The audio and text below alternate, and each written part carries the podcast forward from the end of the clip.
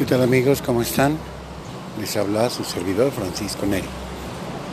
He estado pensando y he estado escuchando algunas reflexiones sobre el perdón, sobre por qué sí y por qué no pedir perdón. Aquí he descubierto que mucha gente tenemos, porque también yo lo hacía, tenemos la costumbre de iniciar una pregunta con el perdón. Fulana calle, o perdón, va usted a bajar en la siguiente.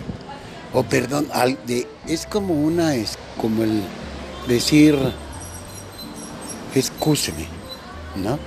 ¿Qué es lo que dicen, por ejemplo, los americanos? Que dicen, excuse me, eh, antes de iniciar una pregunta. Pero excuse me no es lo mismo que pedir perdón. Entonces, ahí es donde nos hemos equivocado. No tenemos por qué decir perdón por interrumpir una plática Tal vez ahí sí, fíjense, en me interrumpir una plática alguien que está conversando, ahí sí tenemos que decir, perdón, porque estamos metiendo nuestra cuchara. Necesito saber esto, me pueden informar para por la urgencia. Pero en muchas ocasiones, cuando uno está parado en alguna esquina y alguien va a preguntar por una calle que está por esa zona, dicen, perdón, la calle fulanita, digo, ¿por qué el perdón? Ahí el perdón no va porque no estamos cometiendo ninguna falta. El perdón se da y el perdón se ofrece cuando alguien nos ofendió de alguna manera. Tenemos que ser muy, muy claros en esto porque perdonar, recordemos que no libera al que perdonamos, sino liberamos, nos liberamos nosotros de la carga del rencor. Perdonar no es olvidar, perdonar es que ya no duela, pero perdonar es importante porque nos libera el alma de este peso que nos deja el odio por lo que nos hicieron. Y tenemos que pensar en este rubro, que la gente no hace las cosas por lastimarnos. Rara es la persona que conscientemente hace algo para hacernos daño. Pocas, ninguna diría yo.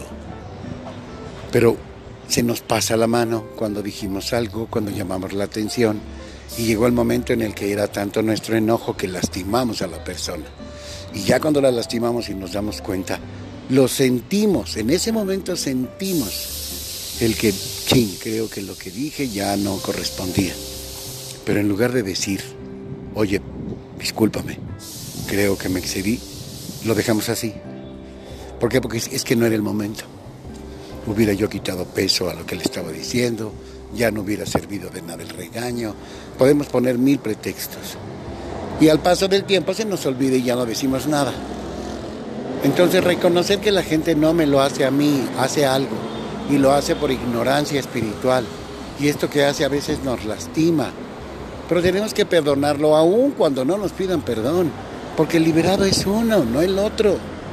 Y no vamos a volver a pedir perdón cuando vamos a preguntar por una calle, cuando vamos a preguntar la hora o cuando vamos a preguntar si se van a bajar de la siguiente parada del camión, del metro, del metrobús, porque están parados frente a la puerta.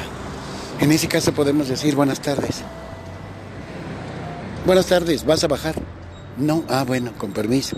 Ya. Porque ahora hay gente que está pensando que pedir perdón es como humillarse. Y no, no tiene nada que ver con el humillarse. Es una palabra mal empleada en ese caso, pero no habla de humillación. Entonces vamos a quitarnos de la mente que el que pide perdón o el que perdona es el débil de carácter. Al contrario, demuestra una grandeza espiritual enorme. Tenemos que buscar la forma de ser mejores seres humanos por nosotros, no por los demás. No para que nos reconozcan buenos, sino para que nos sintamos buenos. Para que seamos felices a cada paso, cada cosa que hagamos, la hagamos al 100%. No estemos pensando en ¿qué van a pensar? ¿Qué van a decir? Siempre van a decir y hay cosas que nunca hemos hecho por malo y la gente piensa que son malos. La gente mala no es mala. Está haciendo cosas equivocadas. Y tampoco lo hace porque sea malo. Como dicen que nadie le daría una serpiente a su hijo, pero una serpiente si está consciente. Porque si no está consciente, claro que se la da.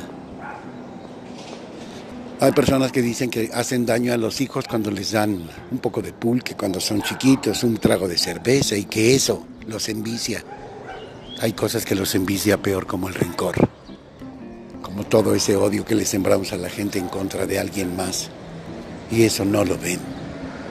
Entonces recordemos que dice Jesús que no es que no siempre peca por lo que entra a tu boca, sino lo que sale de ella. Y lo que sale de ella viene directo de nuestro corazón. Analicemos más lo que hacemos.